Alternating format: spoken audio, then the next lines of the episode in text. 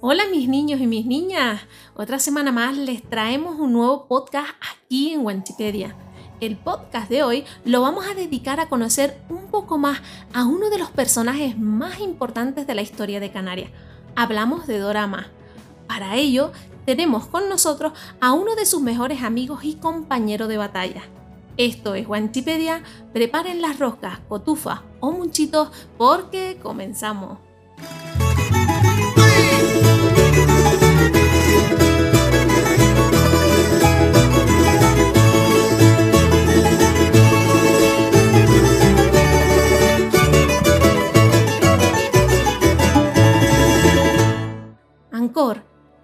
Placer tenerte con nosotros.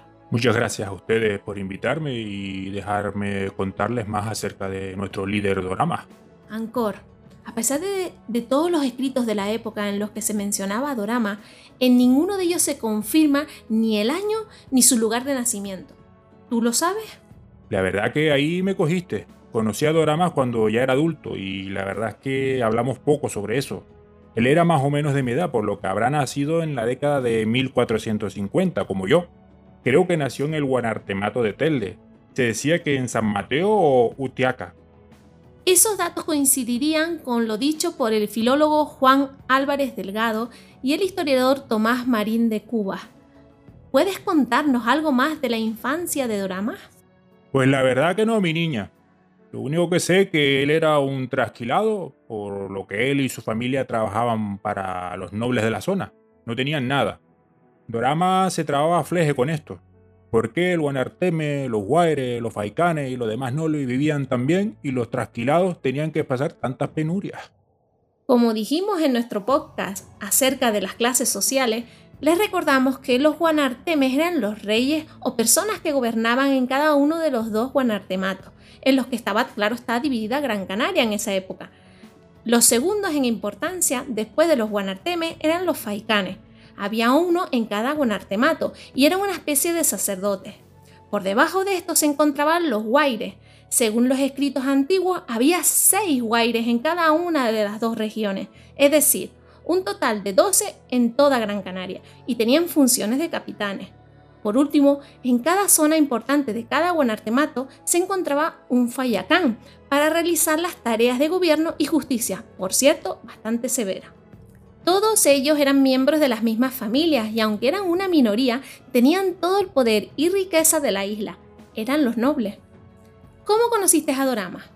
Había oído que un tío con un grupo pequeño de hombres se dedicaba a robar el ganado a los nobles y repartirlo entre los demás esquilados. Me puse a preguntar por todos lados por él, hasta que lo encontré y me junté con él.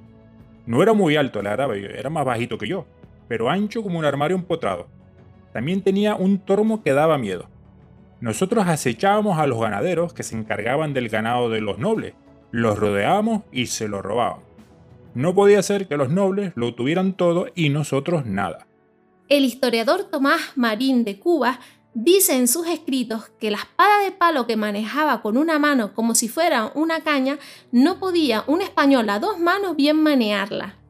La verdad que Dorama era un máquina con el tronco espada esa.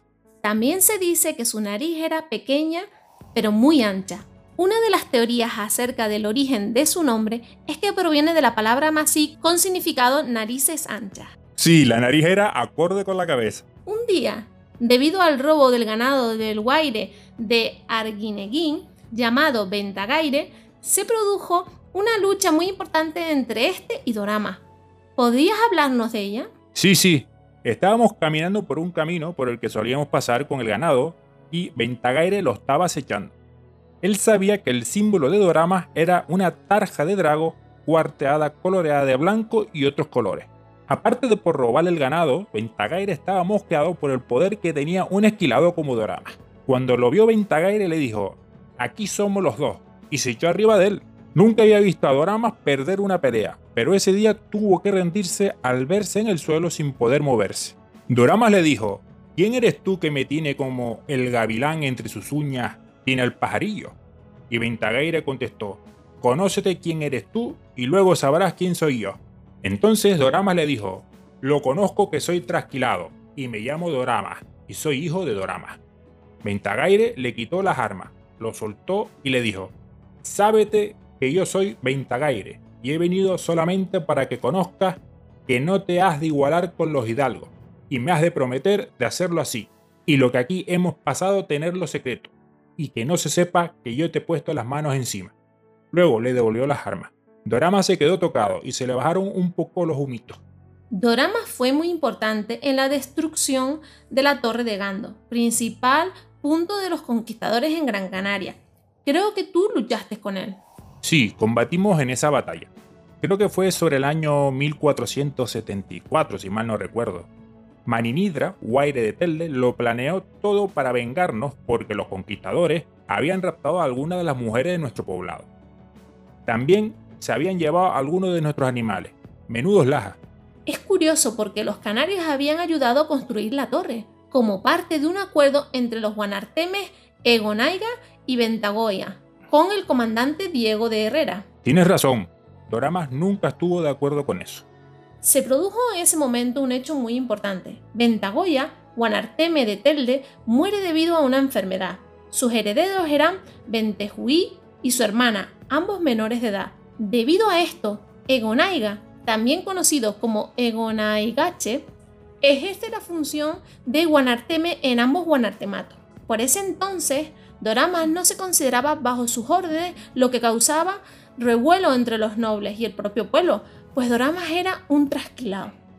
Sí, Doramas estaba mosqueado porque Ventagoya, antes de morir, no lo había reconocido como noble, a pesar de su valor como guerrero. Como había robado ganado en el pasado, no lo consideraba digno. Muchos en Tele lo apoyaban e incluso lo consideraban un líder. Es que era buena gente. Junto a la muerte de Ventagoya, también ocurrió otro hecho que lo cambió todo. Los reyes católicos deciden iniciar ellos mismos la conquista de la isla. Antes los derechos los tenían Diego Herrera y su esposa.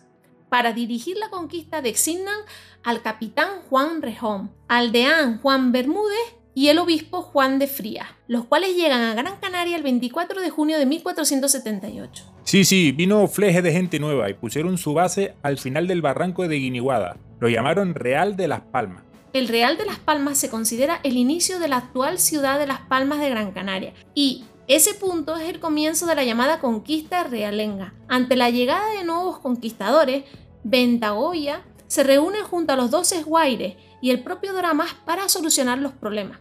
Doramas sale de esa reunión como Guaire y los canarios se encuentran unidos para luchar contra el enemigo. Sí, desde entonces atacamos el Real de Las Palmas, pero no nos fue muy bien. Perdimos a muchos compañeros. Luego cambiamos de estrategia. Empezamos a hacer emboscadas contra los conquistadores y nos fue mejor. Todo ello dirigido por Doramas, los demás Guaires y el nuevo Guanarteme de toda la isla, Tenesor Semidán ustedes poco a poco iban derrotando a los conquistadores, especialmente en las batallas de Tenoya y Dirahana. Al mismo tiempo, los conquistadores tuvieron muchos enfrentamientos entre ellos, lo que los debilitó. Finalmente, Pedro de Vera es nombrado nuevo comandante de la conquista y más refuerzos llegaron a la isla. Sí, y ese tío tenía doramas entre ceja y ceja. Estaba desagallado por cogerlo. Y finalmente, Doramas y Pedro de Vera se encuentran en la batalla de Aruca. Yo no estuve en esa batalla y no sé muy bien qué pasó porque ya sabes, cada uno te cuenta una versión diferente. Parece que Doramas y Pedro de Vera se rotaron a luchar, frente a frente. No se sabe quién lo pidió primero, en donde ahora se llama Llano de la Cruz. Así se evitaba que muriera más gente y el vencedor ganaría la batalla. Pero en vez de pelear, Pedro de Vera envió un tal Juan o Diego Oces en su lugar. No le duró ni un asalto a Dorama. Entonces Pedro de Vera aprovechó para atacar a Dorama junto a otros soldados. Durante la lucha, Pedro de Vera atacó por la espalda a Dorama con una lanza. La atravesó el vientre. Nuestro gran líder murió y ese fue nuestro fin. En toda Canarias existen calles y lugares dedicados a Dorama, el gran guerrero. Quizá el más importante es el Parque Dorama. También existe una Plaza Dorama, aunque oficialmente se conoce como Plaza de los Hermanos Millares. Como curiosidad, sepan que según recoge la Academia Canaria de la Lengua, el apellido Orama proviene de alguien llamado Juan Dorama. No se sabe si familiar del Gran Dorama, quien participó en la conquista de Tenerife y recibió tierras por ello en la isla. Pero eso hay más personas con ese apellido en Tenerife más que en otras islas. Ancor También tenemos un rincón para el amor en esta entrevista. Algunos escritos hablan de un romance entre Doramas y Abenaboara, una hermana del Guaire Maninidra. Él nunca me dijo nada, pero las malas lenguas decían que, estaban juntos, estaban enrollados. Los nobles se cogieron una mosca buena y la encerraron en el rope de Gando. Pero Dorama, que cuando quería algo no paraba hasta conseguirlo, iba nadando todas las noches a pesar del oleaje para ver. Bueno, Ancor, muchas gracias por visitar Wanchipedia y contarnos la historia desde tu punto de vista. Esperamos verte pronto y que nos cuentes otras historias de Gran Canaria. Muchas gracias. Eso está hecho. Para cuando me quieras, me, me avisa y yo me acerco por aquí. Bueno, mis niños, pues muchas y mis niñas, muchas gracias por estar aquí, escucharlo. Espero que les haya gustado y nos vemos en el próximo podcast el miércoles de la próxima semana. Nos vemos. Chao.